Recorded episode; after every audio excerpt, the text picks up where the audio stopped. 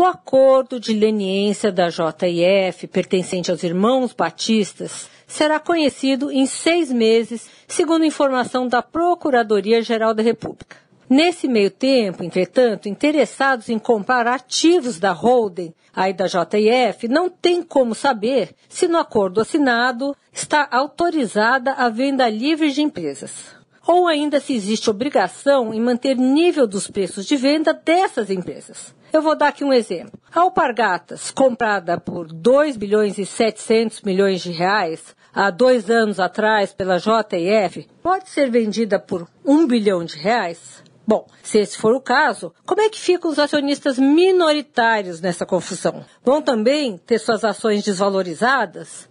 É uma questão importante e que precisa ser esclarecida. Segundo fontes de mercado, esse processo de venda dos ativos da JF não está sendo nada transparente. É bem esquisito. Sônia Raci, direto da fonte para a Rádio Eldorado.